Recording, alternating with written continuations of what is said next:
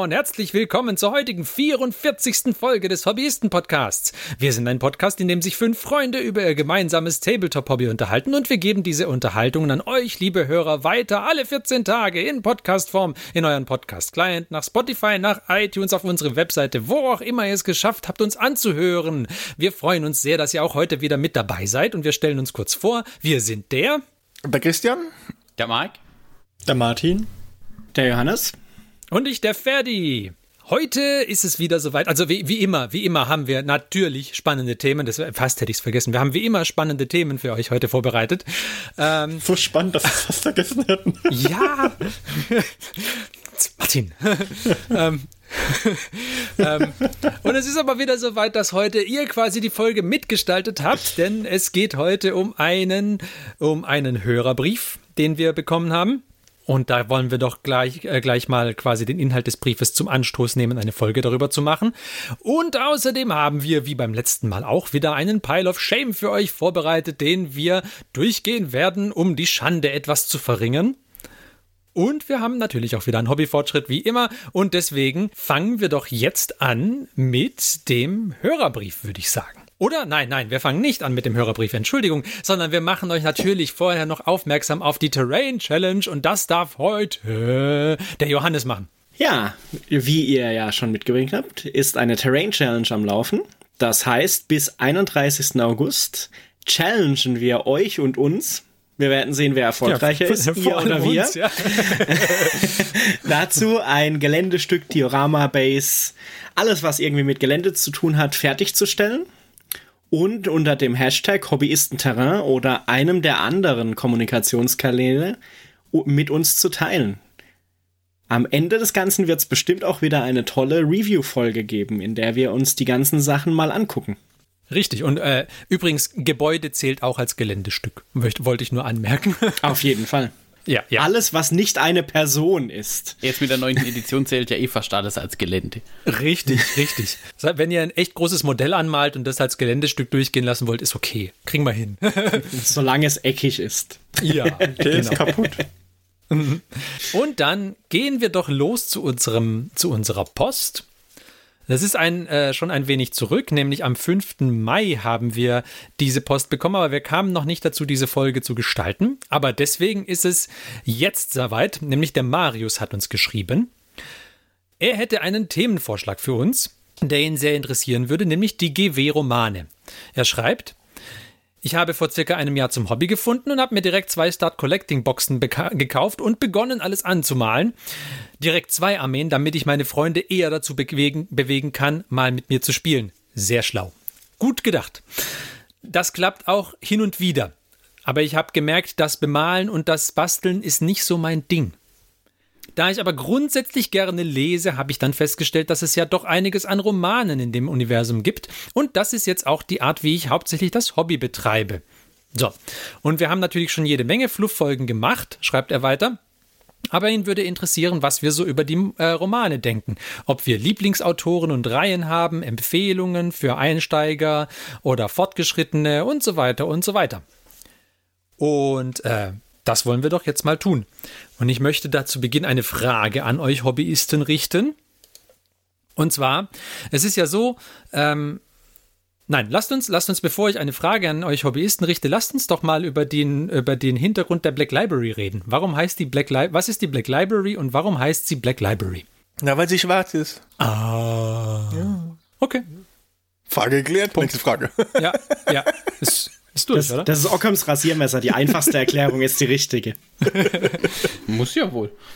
Ja, aber ich habe trotzdem nicht verstanden, warum sie schwarz ist. Da ist immer Nacht. Das ist wegen Grim Dark. ah. Grim Dark, ja. sehe schon, ich sehe schon. Nein, nein, nein, nein. Was ist denn die Black Library? Wer, wer, wer, wer weiß es? Wer weiß es? Komm mal. Also ich weiß nur, dass es die Elder äh, Black Library ist, also die da irgendwie so eine Black Library eben haben. Also die heißt Black Library von den Elder. Hm? Sehr gut. Aber mehr weiß ich halt auch gut. nicht. das melden sich halt auch immer nur die aus der ersten Reihe streben. Ja, gut vorbereitet, wie ich bin. Hm? Die Black Library ist, wie der Christian richtig angemerkt hat, die Bibliothek der Eldar mit dem gesammelten Wissen aus all ihren, äh, aus ihrem unglaublich langen Leben, aus ihrer unglaublich langen Existenz.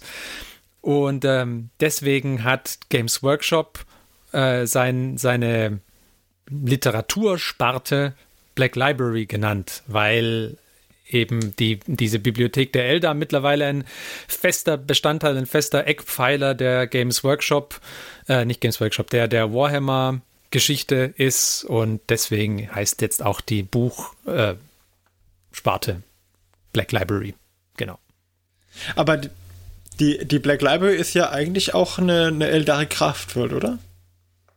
Nee, ich glaube nicht. Ich glaube schon, dass das eine Craftworld ist, die halt eben nur über diese Webbase zu erreichen ist und verborgen ist und die als Bibliothek dient. Also die ist nicht so eine Craftworld wie eine normale Craftworld, die einfach rumfliegt und äh, lustig das äh, Elderreich erweitert, sondern die ist einfach nur eine Craftworld, die sozusagen sich versteckt hält und die von den Harlequins. Solitären Harlequin bewacht wird. Genau, so habe ich es verstanden.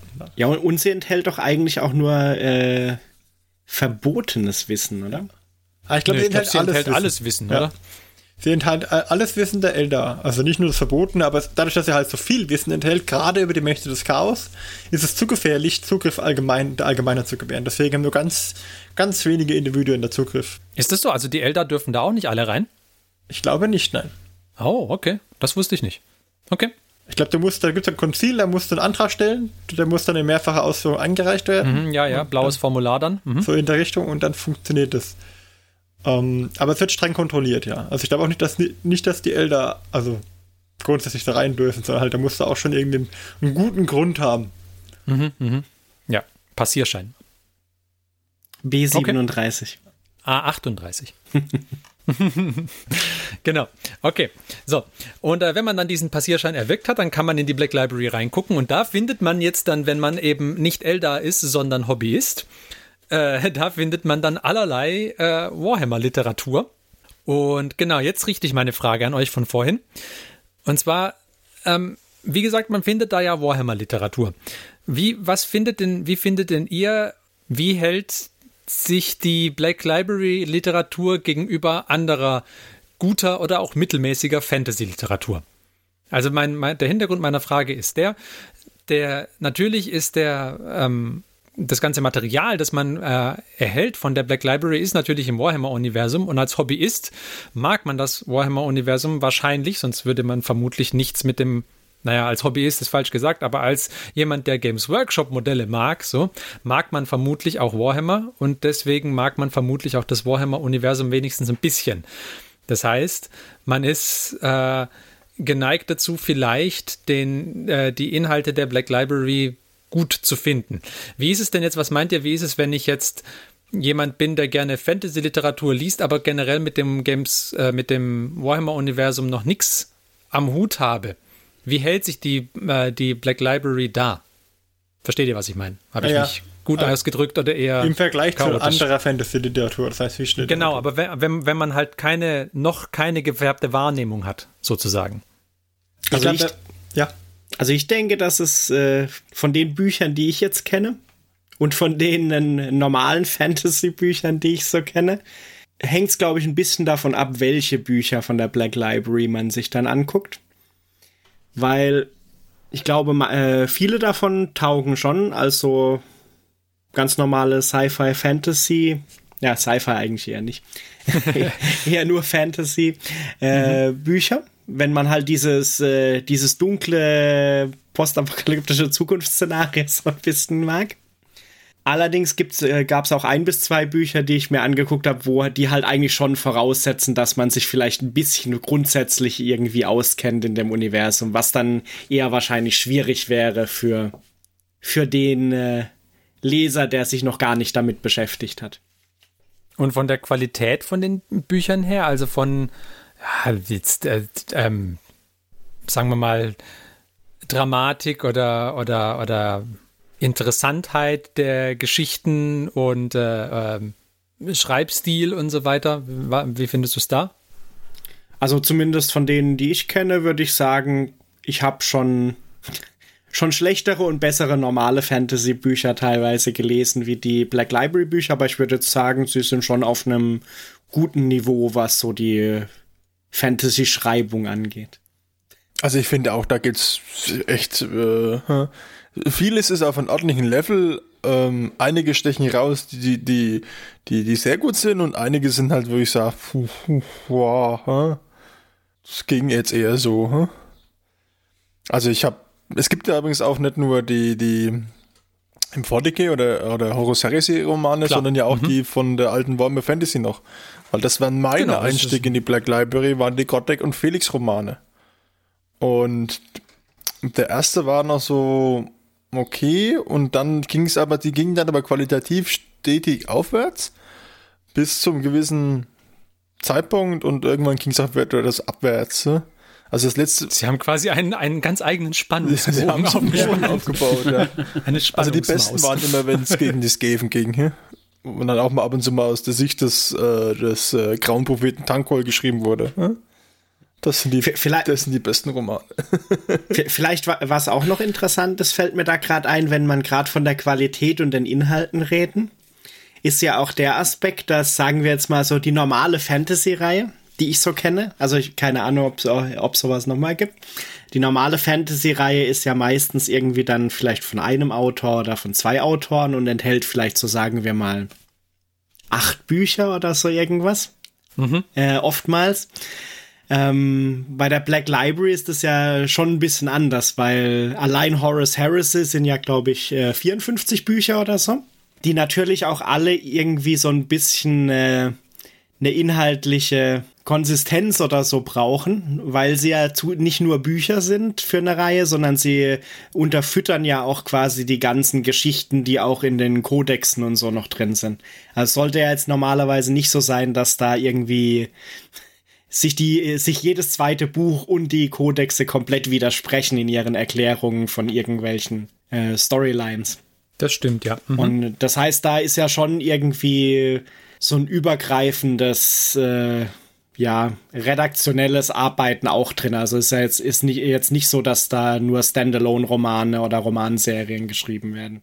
Sondern ist ja auch immer so ein bisschen die Frage, okay, was etabliert man dann wahrscheinlich in den einzelnen Büchern, sowohl zu Warhammer Fantasy als auch Warhammer 40k als auch äh, Age of Sigma, was etabliert man da jetzt als Kanon für die komplette Geschichte von diesem Universum und nicht nur von der einen Storyline.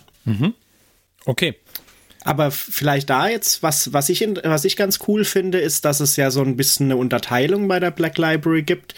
Es gibt tatsächlich eben so Einzelromane, sage ich jetzt mal, die halt irgendwie einen bestimmten Charakter besprechen oder eine bestimmte Rasse in dem Universum oder ein bestimmtes Event, das irgendwo schon mal etabliert wurde und das sie dann genauer beschreiben aus irgendeinem Blickwinkel. Und dann gibt's natürlich aber auch verschiedene Serien. Zum Beispiel diese Horace Heresy Serie mit eben 54 Büchern. Das ist, glaube ich, aber definitiv die längste, die es da gibt. Bisher, bisher. Ähm, die halt, die halt, glaube ich, jetzt auch über 14 Jahre, wenn ich das so richtig im Kopf hab, gelaufen ist, weil ich glaube, irgendwie die ersten Romane von der Horace Heresy kamen, glaube ich, so 2004, 2005 ungefähr raus und die kamen ja, glaube ich, bis letztes Jahr gab's ja, glaube ich, noch Horace Heresy Romane, wenn ich das so richtig im Kopf habe. Auf jeden Fall sehr lang gab's noch Horace Heresy Romane. Ich wüsste nicht mal, wie viele Also- von denen ich gelesen habe. Ja, letztes Jahr im Februar kam der bis jetzt letzte Horace Heresy Roman. Ich habe irgendwann mal angefangen und habe irgendwann wieder Raus. aufgehört, aber ich habe keine Ahnung, wie und wo und wann. Also äh, Horus Rising ist, ähm, ist 2006 erst veröffentlicht worden und das ist der, der erste von den Romanen, was aber dann doch 14 Jahre oder so jetzt Ja. jetzt dann, ja. Und da gibt's natürlich auch noch mal Storylines in der großen Storyline. Also irgendwie Ah, die ersten, die ersten vier, fünf Romane oder so sind, glaube ich, schon ein bisschen mehr zusammenhängend als dann später teilweise. Aber insgesamt sind sie natürlich schon in dem großen Kanon von der Geschichte der Horace Heresy dann angeordnet, sage ich jetzt mal. Wobei sie nicht unbedingt immer zeitlich, glaube ich, angeordnet sind. Also es gibt durchaus zeitliche Sprünge, glaube ich, zwischen den einzelnen Romanen. Also sie werden auch nicht, sie werden nicht in der chronologischen Reihenfolge veröffentlicht, nee, also genau. Genau, das ist so wie bei, wie bei anderen äh, Romanserien, so dieses Ding, wo man dann Wikipedia-Seiten wälzt und guckt, möchte ich jetzt die Release-Lesereihenfolge lesen oder möchte ich eigentlich die Oh inhaltlich chronologische Lesereihenfolge lesen? 4, 5, Oder, 6, mö 1, oder 2, möchte 3. ich die Hauptnebenstory-Lesereihenfolge lesen? Es gab es auch immer bei den Tom Clancy-Romanen, solche Leselisten, okay, die sind so erschienen, aber eigentlich ist die inhaltliche Reihenfolge so und so sollte man sie auf jeden Fall lesen, wenn man sie jetzt liest. Tatsächlich. Okay. Dann, ähm, was, was ich noch anmerken wollte, ähm, ich finde, die, die Qualität der Romane ist auch ein bisschen davon abhängig. Ähm, man muss ein bisschen den Kontext sehen, in dem die Bücher geschrieben werden, finde ich. Weil es ist auch so, dass eigentlich mit jedem größeren Event, das in der, äh, im, im Warhammer Fluff passiert, kommen auch Bücher da dazu raus. Das heißt, auch wenn zum Beispiel neue Launchboxen kommen, neue Editionen von Age of Sigma oder Warhammer ähm, 40k oder auch irgendwas, äh, irgendwas anderem, ich glaube auch äh, wahrscheinlich auch, wenn sie irgendwie neues Kill-Team-Zeugs rausbringen oder wenn sie Aeronautica rausbringen oder sonst irgendwas, dann gibt es da häufig auch begleitende Bücher dazu. Und also ich, ich lese jetzt gerade Dark Imperium. Ich finde es okay, aber ich glaube insgesamt äh, ähm, sind auch diejenigen, die halt nicht an, einen, ähm, an, einen, an eine Edition von dem Spiel geknüpft sind oder so oder quasi als äh, rausgebracht werden, um das, um es ein bisschen mehr publik zu machen, um zu zeigen, hier, da kannst du auch noch was lesen. Ähm, die haben schon insgesamt eine höhere Qualität, glaube ich. Und ich glaube, es hängt auch immer ein bisschen davon ab, wie zentral halt die, die Geschichte ist, weil es gibt ja tatsächlich auch Sachen, die sich an den Ecken sozusagen an die Story an, annähern mit vielleicht Charakteren, die jetzt eigentlich nicht so bekannt sind. Äh, und ich glaube, da wird halt wird dann halt auch geguckt, dass wenn jetzt zum Beispiel ein Buch über wirklich äh, ein Core-Thema, das auch seit Jahren irgendwie in den anderen Fluffquellen verarbeitet wird, dass dann auch da die nötige Sorgfalt walten lassen wird, sozusagen, Gut, um das, ja, Das, die das haben ja Buch da gut auch, zu machen. also ohne jetzt was zu unterstellen oder Ding, aber die haben ja auch ihre Top-Autoren in Anführungszeichen oder ähm, Dings, von denen sich halt die Bücher vielleicht besser verkaufen oder wie auch immer sie das dann, und dann werden sie die eben, genau wie du ja gesagt hast, für die entsprechenden Top-Themen oder für, für, für spezielle, weiß ich jetzt nicht, bei der neuen Edition zum Beispiel oder so, wenn es halt darum geht, jetzt irgendwie den, die neue Bedrohung für das Imperium vorzustellen oder weiß ich, dann werden sie das vielleicht eher da in die Richtung ein bisschen pushen. Ja, und uns ist ja auch so, also so wie ich zumindest aus den Interviews, die es da schon gab, vor allem jetzt halt auch in der neuen Edition, ähm, aber auch schon es früher mal gab mit so, Hor äh, mit so Horace Heresy-Autoren, ist es ja auch so, dass es wohl tatsächlich so ist, dass für eine gewisse Zeit oder für einen gewissen Handlungsbogen hat halt auch ein Autor immer sozusagen den Hut auf, um um da quasi den roten Faden zu definieren, auch wenn er nur eins von den fünf Büchern in dem Zyklus schreibt, sozusagen. Das Ja. ist, glaube ich, so ein bisschen wie auch typischerweise bei, bei so Comic-Universen wie Marvel oder so, wo halt einer die große Storyline für das Jahr quasi vorplant und äh, die anderen müssen sich dann so ein bisschen auch dran orientieren, was der sich überlegt hat, wie das funktionieren könnte, das dann auch zu seinem Höhepunkt am Ende der Story oder so zu bringen. Und was auch vielleicht noch interessant ist, es gibt äh, neben diesen Serien, die halt so auch was Größerem spannen, gibt's glaube ich auch noch so Bücher, die sich halt speziell mit Charakteren beschäftigen oder mit, mit Fraktionen im, in den Universen. Also es gibt, glaube ich, zu allen rele äh, relevanten größeren Fraktionen gibt's glaube ich, mindestens ein Buch. Hätte ich jetzt spontan geschätzt. Gibt es zu den Orks welches? Zu den Orks gibt's Also es gibt ja Genau die Beast eins. Arises, aber Es gibt Prophets of Varg auf jeden Fall. Da fand ich den Titel nämlich sehr lustig, als ich mir die Liste von den Büchern durchging. Das Loon Curse Buch gibt's von den Goblins aber. Ja. Also es, es gibt für viele äh, so Fraktionsbücher und dann halt noch diese Bücher über einzelne Charaktere. Also zum Beispiel über Abaddon gibt es, glaube ich, ein eigenes Buch oder über, über, über so ziemlich jeden Primarchen gibt es eins. über auch. die Primarchen. Das ist, glaube ich, aber sogar irgendwie so eine eigene Serie, glaube ich, diese Also, ja, aber das ist eingereiht, eingereiht in die Horace Heresy Ah, okay. irgendwie. Aber ja. Ja. Wobei es auch immer cool ist, diese, diese tragische Geschichte von dem Bösen zu lesen, weil die ist ja oft tragisch. Das finde ich, die finde ich immer interessanter noch, als wenn Ja. sie irgendwie die Guten. Zum Beispiel Der bei Magnus Magnus, hat nichts falsch der gemacht. Nichts falsch Ja. gemacht. Ja? Nein, der hat nichts falsch gemacht. Ja, oder der Mortarion, der einfach seine Truppen nicht im, im Warp versauern lassen will, bis sie alle sterben und dann sagt, ja gut, dann macht er halt, dann macht er halt den Dämonenprinz. Mein Gott. opfert es sich ist ja ein faktisch dreckiger auf. Job, aber einer muss ihn schließlich ja machen. machen. Wenn es dreckig wird, dann ruft man ja die Deathguards oder so. Ja, Oder ist es dreckig, nachdem man die gerufen hat? Man weiß es nicht. Beides, beides. Aber ich denke, die Flügel haben ihm schon auch gefallen. Also, Ah. ja, Gott, naja, jetzt müssen wir, wir. muss man noch gucken, muss man noch lesen. Ähm, weil, äh, Johannes, hast du denn, hast du eigentlich äh, das Gloomspite gelesen? Ich glaube, da gab es doch auch, als die Gloomspite Gits rauskam, gab es doch auch ein Buch dazu. Da gab es doch Gloomspite von Andy Clark, glaube ich. Genau, das, äh, ich habe ich hab's und ich hab's angefangen, also den Anfang fand ich schon ganz okay, aber ich bin noch nicht dazu gekommen, es in letzter Zeit weiterzulesen. Also deswegen kann ich noch kein, kein Verdikt drüber an, äh, angeben. Aber bei dem Buch, äh, wenn du mich jetzt gerade zu dem Buch fragst, da fällt mir noch was, äh, was ein, weil ähm, es gibt ja von der Black Library neben den Büchern und diesen kleineren Novellen oder so, die sie veröffentlichen, gibt's ja auch noch Audiobooks. Ja, Und das finde ich bei Gloomspite schade. Ich glaube, da gibt's nämlich äh, bis jetzt kein Audiobook dafür. Und äh, für mich war dieses Buch äh, äh, auch irgendwie so ein, äh, ein Zeichen für diese teilweise sehr strange Release-Politik bei der Black Library. weil? Weil irgendwie, irgendwie war es da so, dass sie das Buch angekündigt haben, als diese neuen Gloomspite-Sachen rauskamen. Ja. Genau, das, deswegen Und- kam ich drauf, weil das, weil das äh, mein, mein, meine Aussage belegen oder widerlegen könnte, das Buch zum Beispiel. Okay. Und äh, dann äh, habe ich überall gesehen, so bei Instagram, dass die Leute alle ein Hardcover-Exemplar davon haben. Aha. Ähm, das konnte man aber wohl nur äh, in der Warhammer World oder auf diesem Release-Event irgendwie kriegen. Und äh, dann gab es aber irgendwann die Kindle-Edition bei Amazon zum Kaufen. Dann drei Wochen später konnte man dann, glaube ich, das E-Book eigentlich auch bei der Black Library selber kaufen. Und irgendwie ein halbes, dreiviertel Jahr später kam tatsächlich, glaube ich, das gedruckte Exemplar raus, wenn, falls es das inzwischen überhaupt schon gibt. Und das, das fand ich ein bisschen strange, weil von den Büchern, die ich vorher hatte, war es halt immer relativ cool. Da gab es dann zu einem Termin das Buch in allen Varianten, also von äh, Kindle E-Book bei Amazon bis äh, Audiobook bei Black Library selber oder bei Audible. Und bei dem Gloomspite war das irgendwie total verrückt. Und letztens habe ich, glaube ich, noch mal bei einem Buch geguckt. Da war es, glaube ich, auch wieder so, dass man da irgendwie das E-Book kaufen konnte, aber das eigentliche Buch war überall, wo man gucken konnte, irgendwie so Release-Termin in einem Dreivierteljahr oder so. Okay, ja.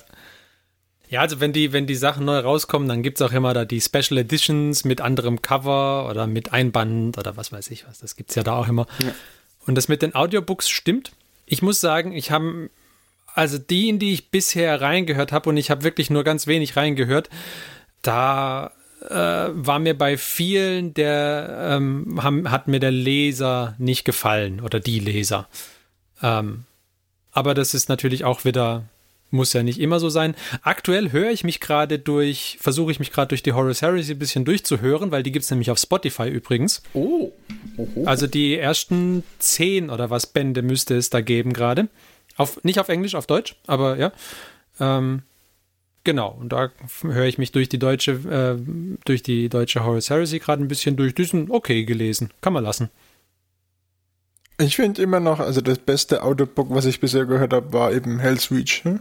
Und das ist da, okay, und das ist auch gut produziertes Audiobook an sich? Ja, doch. Das ist ja dann, Okay. das wurde ja, war ja so gut, dass sogar ähm, dass sie diese YouTube-Serie dazu gemacht haben, der, der eine, na, Ah, das war, ja, vom Namen Ja, her. na der, der, mir fällt der Name nicht ein, der, der hatte die, der hat eine YouTube-Serie dazu gemacht und mit so einem weiß-schwarz Der, den schraffierten, sie später mit Farbe jetzt, und den genau. hat sich GW dann später sogar eingekauft, ne? weil er das so gut gemacht hat. Ne?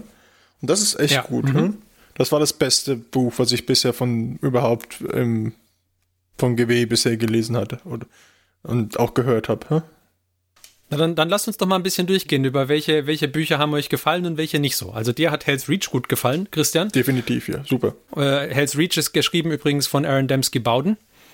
Von dem hat man auch schon viel Gutes gehört. Ich persönlich habe noch kein, äh, also Hell's Reach hat mir das, die YouTube-Serie auch gefallen, aber ich habe noch kein Buch von ihm komplett gelesen, weil mir seine, seine, mm, sein Schreibstil immer etwas zu grimdark war. Aber vielleicht werde ich das doch nochmal doch noch mal probieren müssen. Von ihm gibt es auch die ähm, über so ein Space Marine Chapter eine Serie. Was war das? Die Spears of the Emperor, glaube ich, sind es. Über die hat er geschrieben, da, diese Reihe soll wohl sehr gut sein. Ich habe sie aber nicht gelesen. Da, das, da, die haben eine Sprecherin in dem Audiobuch von The Spirit of the Emperor. Und ich bin noch nicht über Ja, die gut, erste Viertelstunde rausgekommen. Ich, Ja gut, aber es gibt's ja auch äh, tatsächlich zum Lesen. Also Ja, ja. das kann man ja auch. Da war auch eine Kurzgeschichte mal im White Dwarf drin, auch glaube ich vom, äh, vom Aaron Dembski Bowden geschrieben, auch über die Spears. Das war, die war gut. Ja, vielleicht, kann, vielleicht kann man da doch mal rein, reinschauen, genau. Okay, hast du noch was, Christian, was dir gefallen hat oder nicht gefallen? Ja, wie gesagt, die äh, alle äh, Gottdeck und Felix Bücher, die äh, mit den die Skaven enthalten, waren bisher immer spitzenmäßig. Ich musste so immer wieder schmunzeln. Ne? Kann ich auf jeden Fall nur empfehlen. Ansonsten hatte ich jetzt bei den 40k Büchern, ich habe ein paar Harris Horus, Horus, Horus so rum Horus Harris Horus, Heresy ja. Romane gelesen. Die waren die waren okay. Die waren okay, aber nichts, was für mich jetzt so herausgestanden hat, wie jetzt zum Beispiel Hell's Reach. Ja? Okay. Genau. Also so richtig große Favoriten, wo ich sage, jawohl, das war, das war echt super. Würde mir jetzt wirklich nur Hell's Reach einfallen und eventuell noch ein Gothic und Felix Roman. Ne? Genau. Okay. Wer mag noch? Also ich habe ähm, bisher von der Black Library nur die Eisenhorn-Bücher gelesen. Die ersten beiden tatsächlich. Die gibt es im Übrigen auch gerade bei Spotify als Hörbücher. Ja, die haben mir gut gefallen. Die Hörbücher waren jetzt nicht so super gut auf Spotify. Also ich, ich fand, die waren technisch nicht so gut gemacht. Also manchmal waren sie ähm, von, von, vom, vom Misch her, vom Mix. Manchmal war es ein bisschen zu laut, manchmal war es dann ein bisschen zu leise und hat man ein bisschen lauter gemacht, weil gerade eine ruhigere Stelle war und plötzlich ging es dann irgendwie doch rund und dann hat man gedacht, oh, wo ist der Lautstärkeregler? Ähm, aber die, also waren gute Bücher, fand ich gut. Okay. Das war, glaube ich, äh, Dan Abnett, wenn ich mich richtig erinnere. Dan Abnett schreibt insgesamt sehr viel in dem, äh, für die Black Library. Da gibt es ganz viel von dem. Ich Also habe das war auch der festgestellt, einzige, der einzige Autor, den ich vorher so ein bisschen kannte. Was hast du festgestellt, Martin? Du hast was dass, festgestellt? dass die meisten Bücher, die ich gut fand, tatsächlich auch von Dan Abnett sind. Also sind dann ab und zu Guy Haley und, und ist auch mit Aaron Dembski Bowden, aber Dan Abnett kommt unverhältnismäßig oft vor. Als ich mir überlegt habe, was sind meine Lieblingsbücher von der Black Library, da ist mir eingefallen die Malus Darkplate-Reihe. Die ist, Trommelwirbel, da drin, von Dan Abnett. Und äh, Wer hätte das erwartet? handelt davon, wie der Malus Darkblade, der Dunkelelf, halt versucht, den Dämonen, der in ihm wohnt, wieder loszuwerden. Und äh, der ihm natürlich auch unnatürliche Kräfte gibt und dabei immer wieder von seiner, von seiner Seele knabbert. Und gleichzeitig äh, habe ich dann geguckt, okay, was mir noch gut gefallen hat, waren Gaunt's Ghosts, also die Gaunt's Geister im Deutschen. Ah, okay. Mhm. Die Serie Die ist- sind auch Dan Abnett. Die oder? fand ja. ich super, die ist auch der, der, der sich so ein Pattern zu bilden. Ja. Also anscheinend äh, äh, muss ich mal aufpassen, was er sonst noch produziert, damit ich mir, mich daran orientieren kann, weil offensichtlich gefallen mir die gut. Das erste, das erste aus der Horus Heresy ist doch auch von ihm, oder? Horus Ja. Rising ist auch Dan Abnett, ja. Ja. Ich bin mir nicht sicher, ob Dark Imperium ist wahrscheinlich auch entweder er oder Guy Haley. Ich weiß nicht. Geil. die. Malus, die Malus Darkblade Bücher haben mir sehr gut gefallen. Die fand ich sehr witzig und ähm, ja, wie gesagt, Gaunt's Ghosts. Okay. Also Manus Darkblade und Gaunt's Ghosts. Okay. Johannes? Ja, dann äh, fangen wir mal an. Also mein Favorit von allen, was inzwischen schon ein paar mehr sind, von allen Black Library Büchern ist immer noch Horace Heresy Buch 8, glaube ich, ist es. Mechanicum Natürlich. von Graham McNeil. Wir werden gleich ein Pattern sehen, dass der öfters vorkommt. ähm, dann Horace, Horace Rising fa- fand ich auch gut. Da fand ich vor allem das äh, Hörbuch auch echt gut gemacht eigentlich. Bei Mechanicum, obwohl es mein Lieblingsbuch ist, finde ich, ist manchmal das Hörbuch ein bisschen, hm, weil der, der das liest, äh, eine interessante Interpretation bei manchen Stimmen hat, wenn er die macht. Die hören Okay. sich ein bisschen, ja, so cringy an, könnte man sagen. Piep, piep. Wenn er, so, wenn er solche Tech, äh, weibliche Tech-Priest-Stimmen macht oder so, das hört sich manchmal ein bisschen seltsam an. Aber Buch ist trotzdem gut. Dann, ähm, was ich auch nicht schlecht fand, ist der, ich glaube, das ist der zweite Horus Heresy Band False Gods. Der ist auch von Graham McNeil, also Pattern, anderes Pattern wie bei Martin, aber auch ein Pattern. Ich dachte, der ist Gav Thorpe. Äh, nee, also zumindest hier Graham McNeil. Okay. Ähm, also das fand ich auch gut. Dann von Guy Haley, Titan Death hat mir echt gut gefallen. Ist zwar teilweise ein bisschen chaotisch geschrieben, weil man manchmal nicht mehr so richtig den Überblick hat, wo man sich da in diesem äh, Titan-Kampf jetzt gerade bewegt, der gleichzeitig im Weltraum und auf einem Planeten stattfindet. Mhm. Belisarius Call The Great Work von Guy Haley fand ich auch gut. Da weiß ich allerdings nicht, wie das Hörbuch ist, weil den, den habe ich nur gelesen. Und von Graham McNeil Forges of Mars ist an sich gut, wenn man sich für Mechanicus interessiert, weil schon echt viel coole Story-Elemente drin sind. Aber gerade das erste Buch von diesem, weil das ist ja so ein dreiteiliger Omnibus, glaube ich, mit Briefs, Preach, äh, Priests of Mars, ähm, wie heißt der zweite? Priests of Mars, irgendwas of Mars und irgendwas anderes of Mars. Priests of Mars, Lords of Mars und Gods of Mars. Ähm, zumindest in dem Priests of Mars, der Einstieg ist schon vom Schreibstil schwierig, finde ich. Genau. Und wie gesagt, Gloomspite kann ich noch nichts dazu sagen, da bin ich noch nicht weit genug. Und als nächstes wollte ich The Solar War von John French hören, was, glaube ich, das erste Buch aus diesem Siege of Terror Zyklus mhm. ist. Okay, dann bleibt ja nur noch ich übrig. Also ich habe noch nicht so viel gelesen. Ich habe schon an anderer Stelle im Podcast ein paar Mal gesagt, mir hat sehr gut die Pfad der Elder-Reihe gefallen. Äh, die ist von Gav Thorpe. Da gibt es drei Stück. Path of the Warrior, Path of the Seer und dann Path of the Outcast, glaube ich. Das sind die drei. Ähm, die finde ich super. Das ist sehr interessant, weil quasi ein einziges Ereignis auf der Craft World Ally Talk äh, von verschiedenen ähm, aus verschiedenen Sichtweisen irgendwie erzählt wird und dann äh, auch immer ein bisschen besser sich zusammenfügt, was da genau passiert und wie die Eldar Gesellschaft so tickt und funktioniert und sowas. Also das fand ich, fand ich gut geschrieben.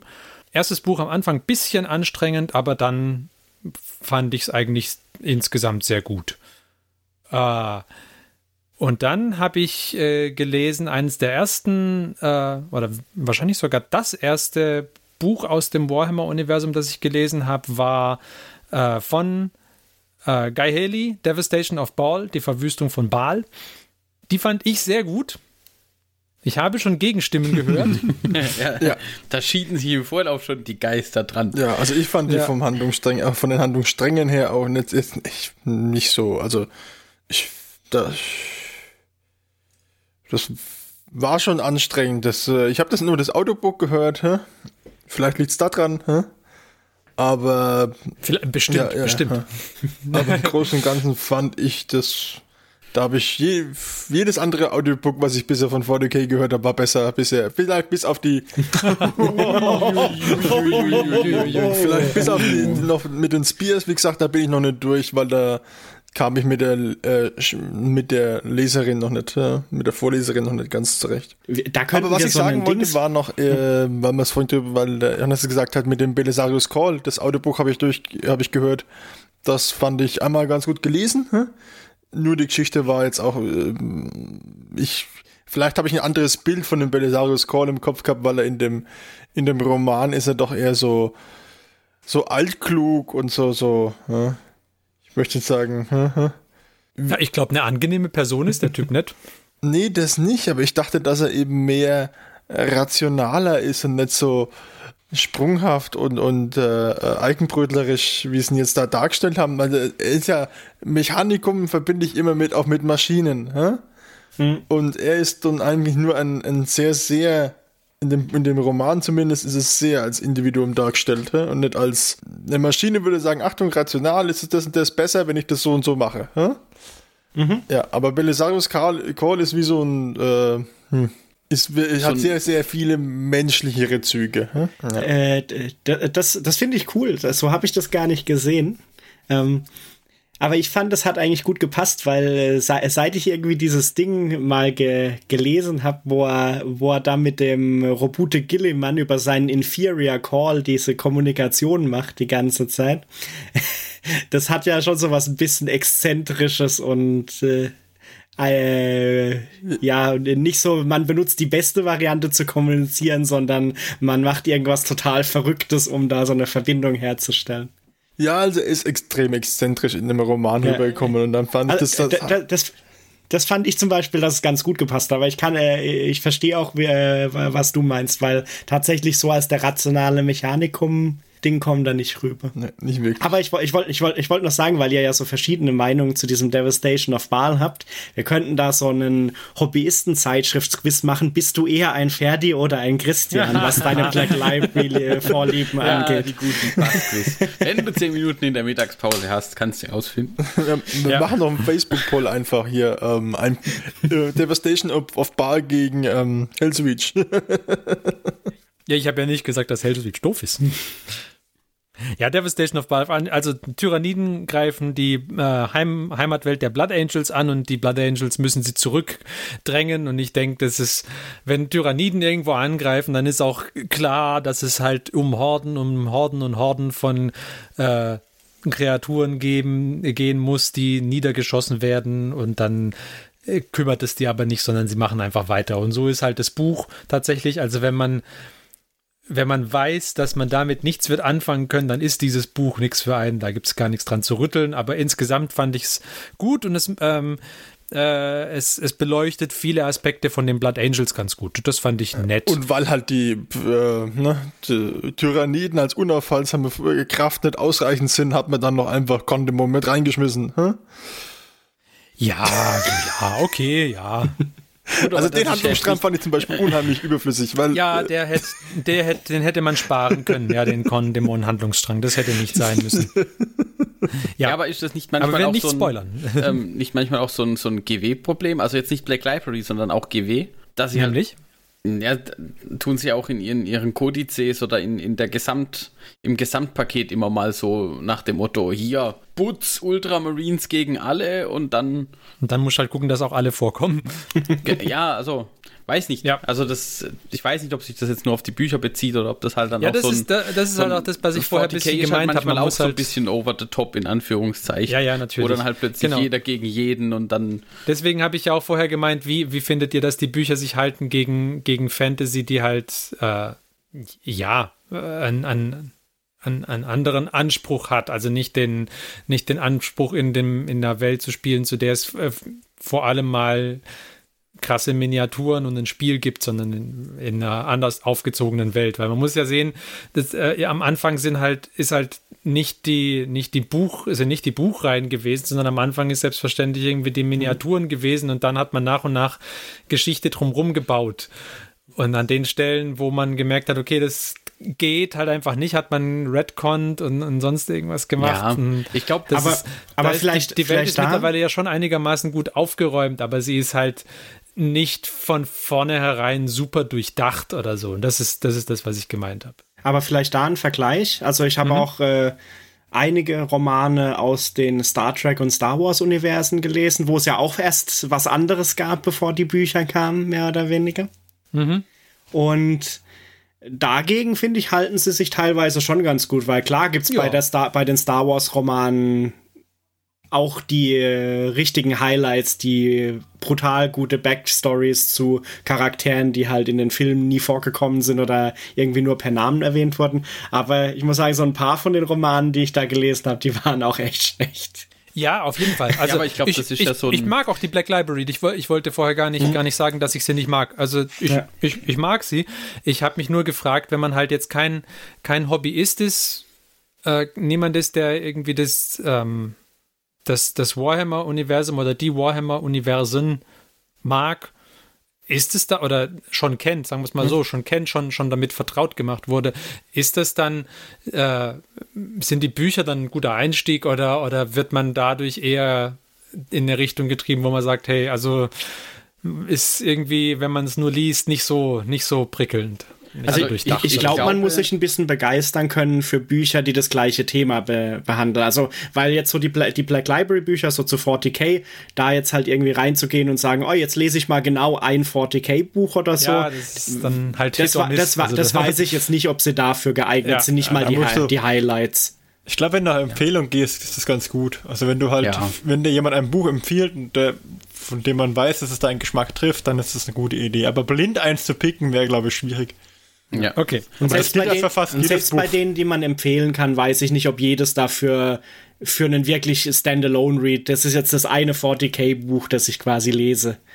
Ja, Weiß ich nicht, aber, ob die so dafür geeignet sind. Aber tatsächlich ist ja auch so, ähm, also ich möchte noch kurz zu dem, zu dem Franchise einhaken. Ich meine, das ist halt Fluch und Segen zugleich.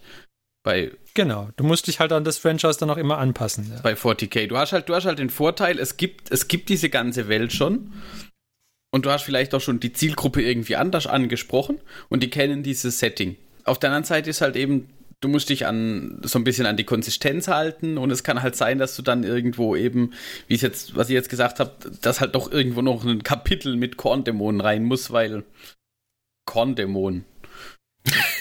also, das ist halt manchmal so und ich glaube, das ist aber, und ich glaube, das Problem dürfte wahrscheinlich auch sowohl im Star Trek als auch im Star Wars-Universum ein bisschen existieren, weil halt, also klar steht da nicht unbedingt jetzt ein Konzern dahinter, der da Interessen dran hat, aber auch da ist dann ja wieder vom, vom Auto abhängig. Hat er jetzt Bock, irgendwie dann noch ein Kapitel extra einzubauen, wo es um irgendwas völlig anderes mhm. nochmal geht? In Anführungszeichen völlig anderes.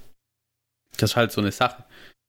Und ich glaube mhm. aber tatsächlich, ähm, zurück zum, eben, zur Empfehlung, wenn man dieses Setting mag, also wenn man so auf diese Art von, von, von abgefuckter dystopischer Zukunft steht, sind das, glaube ich, schon echt gute Bücher.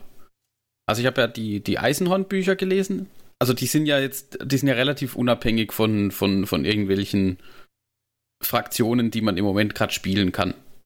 Klar, es gibt ein, ein, paar Space Marines, es gibt, es geht, dreht sich aber hauptsächlich um diesen Inquisitor Eisenhorn.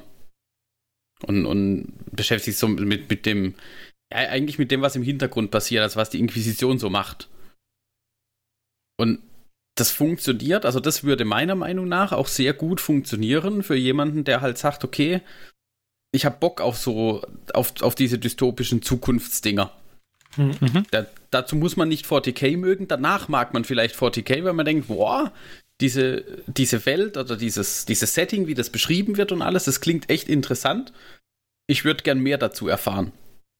Hm. Ich glaube, das würde mhm. schon funktionieren, aber es, es, muss halt so ein, weiß nicht, es muss so ein gewisses Fable vorhanden sein. Also jemand, der jetzt zum Beispiel auf der, weiß ich nicht, ähm, bei Star, der eher auf Star Trek steht, also auf diese vielleicht eher, ja, auf doch das saubere sauberere, Universum. ja, eben ja, auf, ja, ja. Auf, auf, eine sauberere Zukunft in, in einer bestimmten Art. Auch bestimmt gibt es auch da irgendwie Bücher zu den dunklen Machenschaften im Hintergrund. Kann ja sein. Aber jemand, der vielleicht eher auf die Art von Zukunft steht, wird damit vermutlich nicht so viel anfangen können. Mhm. Aber ich, ich meine, ausprobieren kann man es ja. Ähm, was ich noch gelesen habe, war äh, von Simon irgendwie viel, ich habe vergessen, wie er heißt, ähm, Of Honor and Iron, ein Space Marine Roman, nochmal einer, weil mir ja Devastation of Baal gut gefallen hatte. Das ist aus der Space Marine Conquests Reihe, glaube ich, habe ich dann noch eins draus gelesen. Es war jetzt eher also es war nicht, es war nicht grottig, aber es hat mich jetzt nicht so gepackt. Ich habe es dann trotzdem fertig gelesen. War nicht so. Das lieber das aus der Reihe von Phil Kelly lesen soll. Und mit Phil Kellys Schreibstil, ich glaube, da habe ich ein paar Leseproben oh. gelesen, komme ich nicht so richtig klar. Jetzt wird es persönlich. Also, ich, ich, ich auch nicht. Ich glaube, Phil Kelly ist als, als Hintergrund, äh, als Hintergrundautor für Kodizes und sowas und generell für den, für den Story Arc. Ich glaube, das macht er sehr gut. Aber ähm, ja. Das Schreiben soll er lieber Dan Abnett überlassen. Ich, ich weiß nicht. Ich habe überlegt, ob ich das War of Secrets mal lesen möchte, weil es um die Dark Angels geht und ich da mal was zu lesen wollte. Aber es ist auch von Phil Kelly. Ich weiß noch nicht, ob ich, ob ich ihm noch mal eine Chance gebe in nächster Zukunft. Genau. Und dann, was habe ich? Genau, und die Pfad der Elder-Bücher habe ich gelesen, die fand ich gut. Ich habe bisher, auch irgendwelche aus dem Age of Sigma-Bereich gelesen. Da fand ich, die ich bis jetzt gelesen habe, die fielen eher so in die Kategorie, die wurden halt geschrieben, um einfach das Universum ein bisschen mehr, dem Universum ein bisschen mehr Substanz zu geben, aber nicht, sie sind noch nicht so, noch nicht so das, was sie sein könnten. Denke ich, finde ich. Dann äh, hat, noch, hat noch jemand was dazu zu sagen. Ansonsten hätte ich noch abschließend einige äh, Empfehlungen, was man tun kann, wenn man jetzt gerne äh, mit der Black Li äh, irgendwelche Black Library Sachen mal lesen möchte. Weil die, die Lieblingsbücher hat jetzt jeder, hat jetzt jeder gebracht, oder? Nee, alles gut, Glaube, kannst, ja. kannst loslegen. Leg los, okay. ich habe zu dem Thema dann vielleicht noch was, falls du es noch nicht sagst. Genau. Was, ähm, was immer gut ist, also ähm, man findet die ganzen Black Library Sachen auch für ein, für ein Kindle, das ist kein Problem, findet man bei Amazon. Wenn man sie gerne etwas günstiger haben möchte, weil wenn man jetzt sagt, hey, die Horus Heresy, super Sache, ich will die lesen, die 54 Bücher sind bei 10 Euro pro Buch, ne? ja. Ähm, ja, ne? Und die, und die kosten auch nicht, wenn du sie, wenn du sie auf Papier haben willst, dann sind die nicht billig. Also, ja. Genau. Äh, die Kindle-Editionen sind etwas billiger, aber immer noch einigermaßen, einigermaßen kostspielig, was aber häufig, was es häufig gibt im Warhammer-Universum, sind entweder Humble Bundles oder auch jetzt aktuell gerade gibt es ein Fanat Fanatics? Fa Fanatical. Fanatical Bundle. Ich weiß nicht, ob sie keine Lust haben mehr mit Humble was zu machen oder ob das jetzt einfach mal äh, als Alternative getestet wird. Auf jeden Fall gibt es ein Fanatical Bundle, funktioniert genauso wie ein Humble Bundle. Wer das nicht kennt, das ist so, da gibt es immer drei Stufen, wie viel man bezahlen kann. Also man kann bezahlen, so viel man möchte, mit, jeweiligen, mit jeweils irgendwelchen Mindestpreisen und ähm, je nachdem, welche Stufe man gewählt hat, gibt es halt immer noch ein paar Bücher mehr dazu. Und aktuell dieses Fanatical Bundle, da ist die erste Stufe ab 1,10 Euro bekommt man sechs Bücher aus dem Age of Sigma Universum. Dann kann man, wenn man möchte, äh, 10,95 Euro zahlen und dann bekommt man zusätzlich noch sechs, nee, acht weitere Bücher aus dem 40k-Universum oder man zahlt 19,70 Euro oder mehr und dann bekommt man auch noch einen ganzen Sack voll Horus Heresy Bücher, nämlich die ersten also ich weiß nicht, ob sie, ob sie jetzt da in Reihenfolge sind, aber ich glaube, es sind mal mindestens die ersten neun, die man bekommt. Und drei die ersten zwölf, glaube ich sogar, ne? Ah, ne, die, die, die nee, letzten die, drei sind aus dieser Primarchen-Serie. Genau, aber mhm. Buch 9 hast du gesagt, ist Mechanikum, oder? Buch 8. Buch 8. Naja, dann irgendwas, vielleicht haben sie Dachte ich zumindest, vielleicht ist es auch Buch 9. Weil tatsächlich genau, sind Fall sie bekommt man 9. Horus Heresy bis Buch 9 und noch einen Haufen weiteres Zeugs. Also wenn ihr gern, wenn ihr noch nie Black Library ausprobiert habt und das gerne mal machen möchtet, dann glaube ich, ist dieses Bundle, das es da aktuell gibt, zu empfehlen, weil ihr die Bücher, wenn ihr sie ansonsten einzeln kauft, sind wirklich nicht billig. Und, ähm, und vielleicht da ja. noch eine, eine Sache, was ganz mhm. cool ist, wenn man sie bei diesen Humble Bundles kauft. Ich weiß nicht, äh, und ich glaube auch, wenn man sie bei der Black Library selber kauft, kriegt man sie halt, glaube ich, in den drei üblichen Formaten Mobi, mhm. EPUB und PDF. PDF, glaube ich sogar. Ja. Und ich glaube, die sind auch DRM-frei. Das heißt, das ist halt. Die sind DRM-frei. Das ist halt ja. Mhm. relativ cool für die Langfristigkeit von, von Lesen auf verschiedenen Geräten oder das dann ja, irgendwann ja. mal jemandem kurz auszuleihen auf irgendwas. Mhm. Das ist auf jeden Fall gut, ja.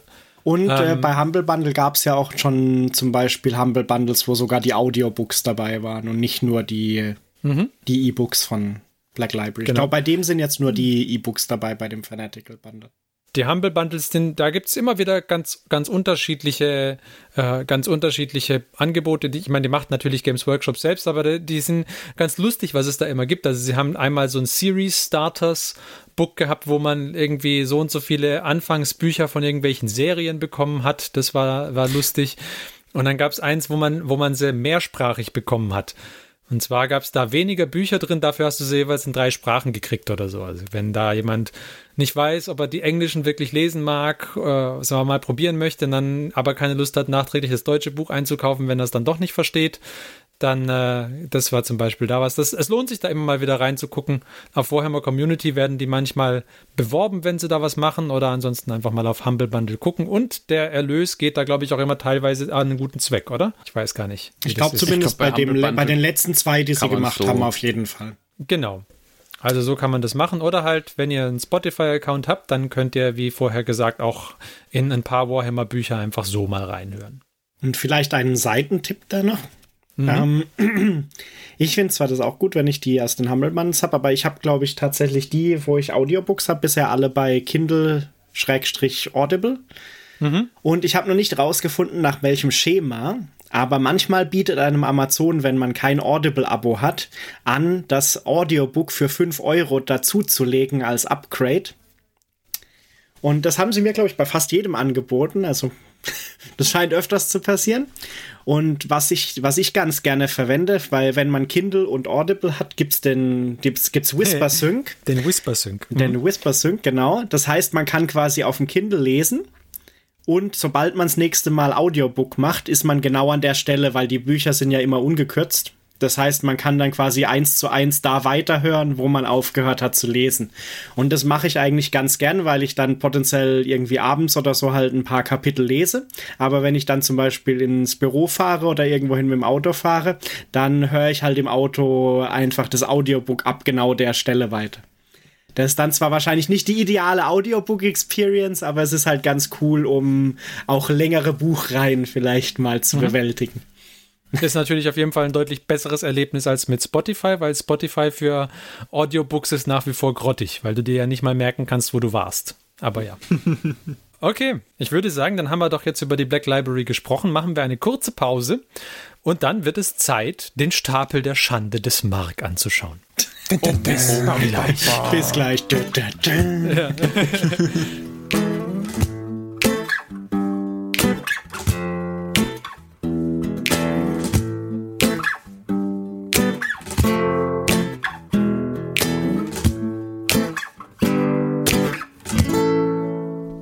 So, liebe Hörer, nun werfen wir uns mal in einen neuen Elfenbeinturm.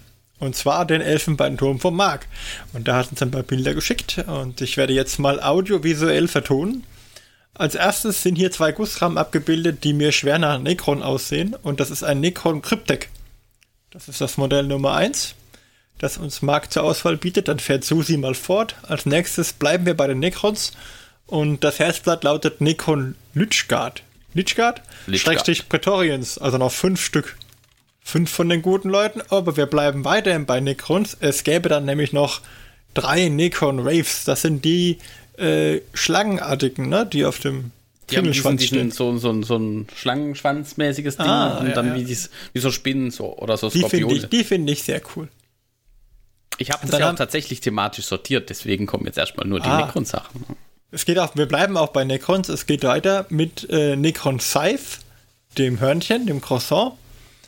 Und dann haben wir noch eine Barke.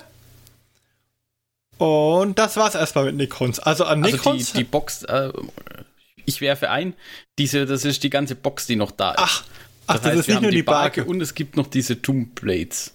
Die Immortals okay. sind weg, leider. Ist die Canoptech Spider noch da? Die ist auch noch da. Mm. Oh. Das ändert also alles. Das, ändert alles, ja. Im ersten Blick dachte ich, das wäre vielleicht nur eine Barke, aber Nein, das, das ist die ganze Box. Die Necron da Dominion diese, Spearhead. Dieses Dominion Spearhead, ja. Gab noch unschlagbares ja, der Canoptech Spider ist natürlich... Wäre cool, ne? Mhm, mhm, mhm. Aber ich finde auch die Waves sind auch stark. Aber vielleicht gibt es auch was, wo er gar keine Lust drauf hat. Und dann nehmen ja, dann wir das. Ich den fotografiert. Hey, hey, ah, okay. Ich habe alles fotografiert. Ihr seid ja, ihr seid ja unfair. Das war Man muss dazu sagen, die Prämisse. ich habe hab ein ganz kleines bisschen auch eine Vorauswahl getroffen. Oh. es, fehlen, es fehlen so ein paar kleinere Sachen fehlen auf dieser Liste tatsächlich. Ich, ich wittere Betrug. Aber das, ne, unerheblich. 4000 Punkte Tyranniden. Na dann machen wir weiter. Machen okay. weiter. Als nächstes hätten wir hier eine Box Karatron Overlords. Und da ist auch ein super cooles Luftschiff mit dabei. Oh ja. Ich finde die immer noch schrecklich. Oh. also, ich finde sie auch, also für, für Zwerge, also ich muss jetzt sagen, für Zwerge finde ich sie nicht gut. Aber wenn man sie sich lang genug anschaut, finde ich sie, wenn es total coole Skaven-Modelle. Aber gut. Auf jeden Fall eine Box Heratron Overlords bunt gemischt. Das ist, glaube ich, eine Battle Force, oder? Ähm, nee, Start Collecting. Ah, ja, das meinte ich. Sag ja, ja, genau. Sehr schön. Und als nächstes hätten wir einmal Tyranniden Set Collecting mit dem äh, Trigon drin, den ich als eines der stärksten Modelle bei den Tyranniden mhm. den für eines der stärksten Modelle bei den Tyranniden halte. Also der Trigon wäre auch cool, ist aber auch ein Riesenteil, ne? Ja. Aber Tyranniden, aber ähm, das ist nur Kontrast. Das geht fix. Ah. Dann wird der nett gemacht. auf was für einer Box ist der? Äh, auf was für einer Box? Auf was für einer Base ist der Trigon? Uh, das Weil du gemeint hast, der ist so groß. Wahrscheinlich sogar eine 50er sein. Na, der ist doch auf einer riesen Base. Der ist auf einem großen Base. Ich meine auch, das, das ist, ist keine 50er Base. Ja, Also der Tyrannid Prime oder der Hive Tyrant, das war auch nur eine 50er oder 60er. Also Okay. so. Ich guck mal schnell. Trigon, der. Ach du Scheiße, wie viel kostet der denn? Deswegen kauft man Ja. Collecting. Man kauft die aber- Collecting also wegen dem un- Trigon. Also, jetzt mal ohne Scheiß. Der Trigon kostet allein 63,36 Euro. Danke, Mehrwertsteuersenkung. Ja. Die und die Start Collecting. Hat doch Okay. genau das gleiche gekostet, mehr oder weniger. Ja, ich habe vorher. ja noch mit Rabatt und Dings gekriegt. Also für den Preis, das war sogar ein bisschen günstiger, glaube ich. Das ist ja krass. Also ich habe mir auch überlegt, ob ich, ob ich äh, mir so einen Tyranniden bei äh, Stadt Collecting hole, um nur um den Trigon zu haben, weil er halt da wirklich so ähm, günstig ist. Steht leider nur großes Okay. ovales Base. Also es ist ein 120 mm Base, würde ich fast sagen.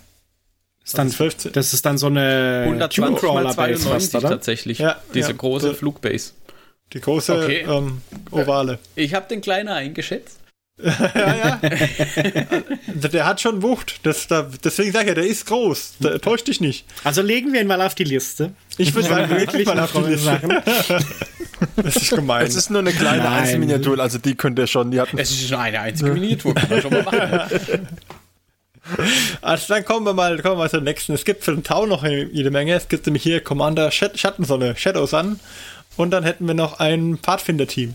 Und dann haben wir einen Hammerhead, was ich ziemlich cool finde. Dann noch einen roten Korpus. Ist das ein Devilfish? Genau, das ist ein Oder- Devilfish. Ein Devilfish. Einzelteile fahren da noch rum. Irgendwie. Eine komplette äh, Battle Force. Mit Geistern, Ja, die Geister sind dann ich glaube fertig. Also da waren noch, glaube ich, nur noch Okay. drei Crisis-Suits drin. also drei Kreises noch. Okay. Also die, Hm. wer lesen kann, ist klar ein Vorteil. Okay, und dann sind wir aber auch schon durch. Also das ging ja flott. Ist ein, eigentlich nur ein Peilchen. Ja, ja. Es, es Ja, passt wurde ja auch auch illegalerweise gefiltert.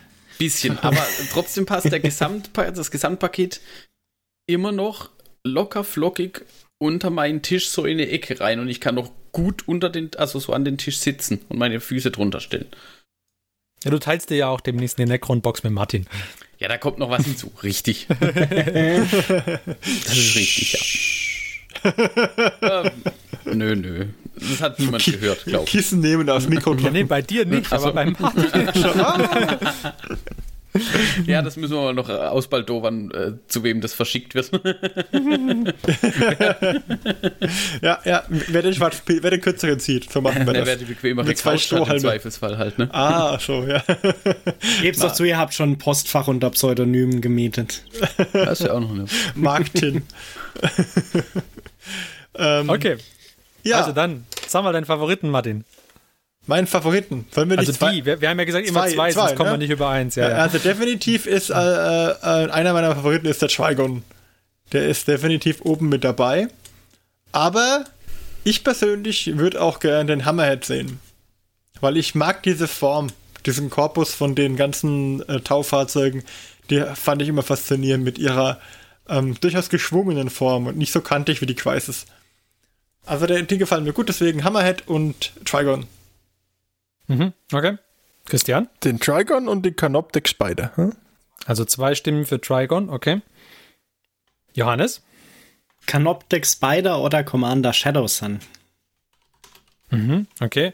Marc bekommt keine Stimme. Ich, äh, ich hätte ja gerne das schöne Karatron-Boot gesehen. Und ansonsten äh, auch den Canoptek Spider. Dann hat Ich die glaube, Spinne dann damit- gewonnen, glaube ich. Die Spinne hat gewonnen, glaube ich auch. Ist aber Oder? knapp am Trigon vorbeigerutscht. Also gut, dann sehen wir vom Marc eine Spinne. Itzy bitsy Spider. Okay.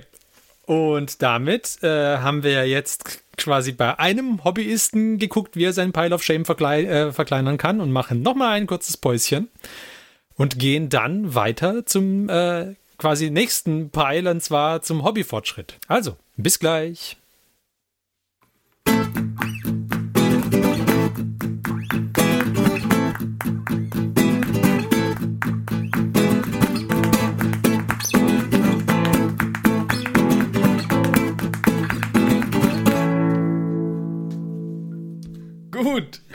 Und da sind wir wieder zurück aus unserer kurzen Pause, quasi.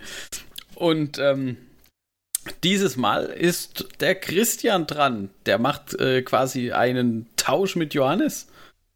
Und wir hören jetzt von, und Achtung, dieses Wort habe ich jetzt von Johannes geklaut. Er berichtet uns über seinen Pile of Fame, was er nämlich alles so fertig gemacht hat. Ihr habt es nicht mitbekommen, aber vor der Folge hat der Christian sich extra noch überlegt, was hat er denn so alles fertig gemacht und sich dann ein Excel-Sheet angelegt, um da ein bisschen Überblick zu behalten. Kinders, wenn ich mal so weit bin, dann darf ich mir bestimmt auch von der Freundin ja. aus wieder was kaufen. Ich kann auch ohne Weil er sich nicht alles merken kann, also nur damit das klar ist, weil genau. er sich sonst nicht merken kann, was er alles gemacht hat. Tatsächlich, ja? ich vermute, das muss man sich mal seine Erinnerungsleistung. Tatsächlich musste ja. ich in dem Excel-Tabelle immer wieder Spalten einfügen weil ich doch noch mal was vergessen hatte und dann beim Durchblättern über die letzten, die, in der WhatsApp-Gruppe gehe ich einfach chronologisch durch, was ich so gepostet habe, ist mir öde mal was aufgefallen. Es ist auch in der Gruppe äh, etabliert sich so ein Muster. Ne? Christian postet fertige Miniaturen. Von mir kommen Vips und, und, und doofe, komische Bi äh, Memes.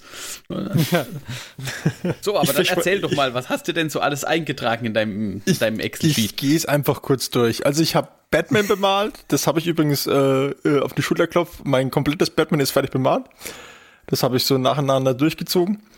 Das waren äh, äh, diese vier Gefängnisinsassen, dann war es die Box mit den vier Amazonen, dann war es meine halbfertige Riddler-Crew, habe ich fertig gemacht, plus die Marker noch. Dann habe ich sechs Laternenpfosten gemacht, die sind extra Bases, weil die als äh, äh, bei Batman kann man diese Laternen immer ausschlagen und die haben was mit Sichtlinie und so weiter zu tun. Deswegen habe ich da äh, mir extra kleine Resin-Laternen gekauft und dann hatte ich noch eine alte Suicide Squad Box, die habe ich fertig gemacht. Das war Harley, Joker, Deadshot, Diablo, Slipknot, Killer Croc und Captain Boomerang noch. und alle mitgeschrieben? Kannst du es nochmal wiederholen? Wo, wobei ähm. es ganz lustig ist, das, das, war auch ein bisschen Gequäle zwischendrin, weil einige Modelle sind echt nicht mehr hübsch. Und mein Slipknot war auch beschädigt, da war das halbe Gesicht nicht so wirklich schön gegossen. Ich habe auch äh, ähm, mal Spaß halber mal Night Models über Facebook angeschrieben hier so.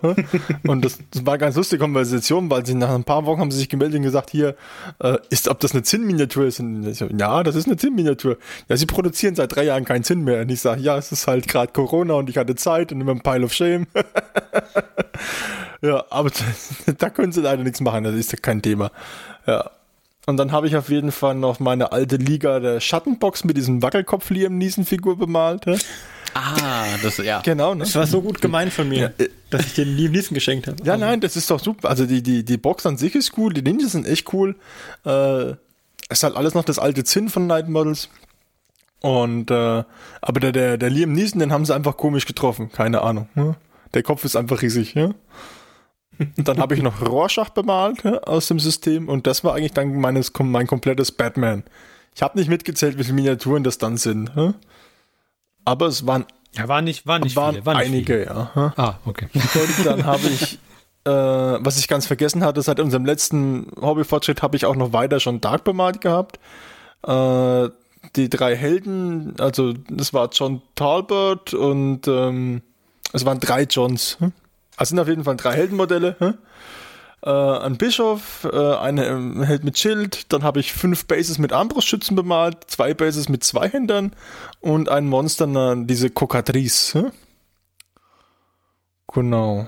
Und weil ich mit DC nicht ausgelastet war, habe ich mir auch noch mal Marvel Kreisesprotokoll geholt und habe da Spaß habe mal Shuri und Okoye bemalt und da werde ich mir jetzt auch ab und zu was holen, aber halt auch immer Zug um Zug. Äh, eine Miniatur holen, dann fertig bemalen und dann vielleicht wieder was nachholen. Außerdem ist die Verfügbarkeit von Marvel Crisis Protokoll auch nicht besonders gut. Und dann habe ich mir ein, äh, was, was ich schon länger wollte, mal erfüllt. Ich habe mir Epic-Miniaturen geholt, beziehungsweise ähm, Lookalike Epic-Miniaturen äh, von Onslaught. Und zwar Stygian-Figuren in 6 mm. Also das sind so Drukari-ähnliche äh, Figuren. Und da habe ich auch zwei Bases bisher bemalt, einmal Bikes und einmal Infanterie. Was auch eine coole Abwechslung ist. Und ich habe jetzt im Moment auf dem Maltisch auch noch sechs Barken und jede Menge Infanterie-Bases und Bikes stehen. Ne? Ja, dann habe ich zwei MDF-Gebäude bemalt, auch für die Terrain Challenge auch. Einen habe ich Dann habe ich noch zwei Kreuzer für Firestorm Armada heute noch fertig gemacht.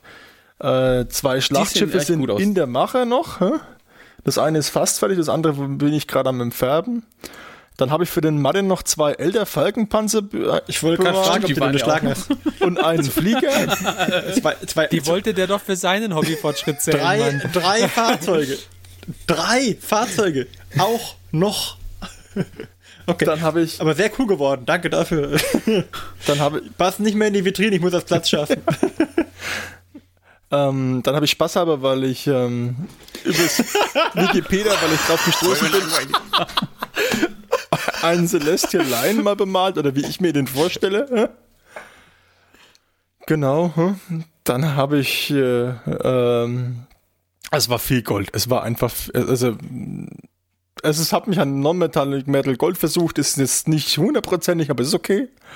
Und ähm, dann habe ich noch einen Game of Thrones äh, Reiter bemalt, einen, also ein, von der Starkreiterei, mal so Spaß habe, so ein Farbmuster, damit ich sehe, wie, wie das funktioniert. Und dann habe ich noch von Valves Exodus die Nakano Gosen bemalt, dieses äh, Promo-Modell, das es mal gab, die für das Blazing Empire war.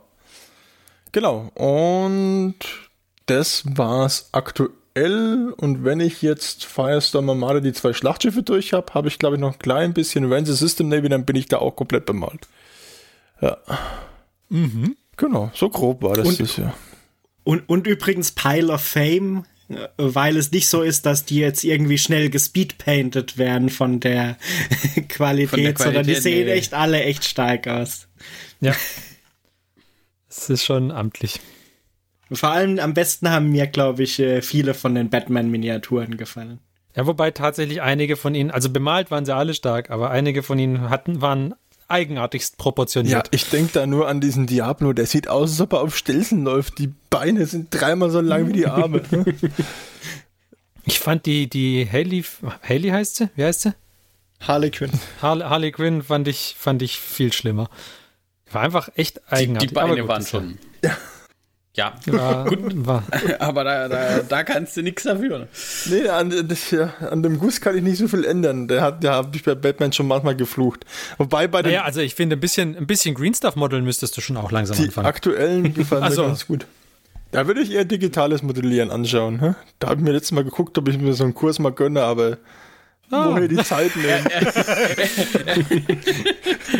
Ja, du, Ein- Einfach nicht mehr Ja, die malen, damit jetzt wir aufholen können. Der will ihn jetzt noch dazu bringen, dass er sich quasi passgenaue, äh, quasi so Lückenfüller ausdruckt, quasi. Statt zu Green Stuffen so einen passgenauen Lückenfüller. Nur eindrücken, fertig. Oh Mann. Ja. Aber, Aber, Res aber sehr cool, sehr coole, coole Leistung, finde ich. Jetzt, ich verstehe jetzt auch, warum du einen äh, Excel-Sheet dafür gebraucht hast, tatsächlich. ja, tatsächlich, mir ist dann aufgefallen, dass ich das schon da gar nicht drin habe. Dann muss ich das noch mit einfügen und dann. hä? Ja, Und äh, liebe Zuhörer, stellt sicher, dass, falls ihr auf dem Handy den Fortschritt anguckt, dass ihr noch mindestens 300 Megabyte freies Transfervolumen für die Fotos habt. Ja. Stimmt, müssen wir jetzt auch so eine, ähm, so eine Dings, so eine Warnung vorher abspielen oder einblenden. Bitte beachten Sie, dass bei Nutzung der mobilen Daten erhöhte Gebühren anfallen können. ich war aber im Hobbyfortschritt auch schon länger nichts mehr dran. Das ist einfach. hä? Also müssen wir dich einfach, ein, eigentlich müsste es immer ein Hobbyfortschritt Hobbyist, ein Hobbyfortschritt Christian. Ein Hobbyfortschritt Hobbyist, ein Hobbyfortschritt Christian. Sollen wir es so Da machen? waren fünf Wochen zwischendrin und der Martin war schon zweimal dran in der Zwischenzeit. hä? Oh, oh. ist viel öfter dran als ich. Dafür, aber wo wir gerade bei Excel-Sheets sind, dafür haben wir ja mittlerweile auch ein Excel-Sheet, damit wir wissen, wer wann dran ist. Der, der Mann kann nicht mal die Anzahl seiner der Fleischer richtig zählen. Wie soll er denn da die Wochen hinkriegen? Eben. Gut, gut. So, ich denke, dann sind wir doch jetzt wieder am Ende angekommen, oder nicht? Das ist ein rundes Paket, glaube ich. Ja, ich denke auch. Also, dann freuen wir uns, liebe Hörer, dass ihr es wieder mit uns ausgehalten habt und wir hoffen, ihr hattet Spaß. Und wir hoffen, ihr habt auch in den nächsten zwei Wochen Spaß am Hobby. Und falls ihr Lust habt, hört doch wieder bei uns rein in 14 Tagen. Bis dahin sagen wir Tschüss. Wir waren der. Christian? Der Marc? Der Martin? Der Johannes? Und nicht der Ferdi. Bis dann. Tschüss. Tschüss. Tschüss. Diese Folge des Hobbyisten Podcasts ist geschützt unter einer Creative Commons Attribution Share Alike 4.0 International Lizenz. Wenn ihr die Hobbyisten kontaktieren möchtet, besucht uns auf Twitter unter twitter.com slash diehobbyisten, besucht uns auf Facebook unter facebook.com slash diehobbyisten oder schreibt uns eine E-Mail an info at diehobbyisten.net. All diese Informationen findet ihr auch auf unserer Homepage unter www.diehobbyisten.net.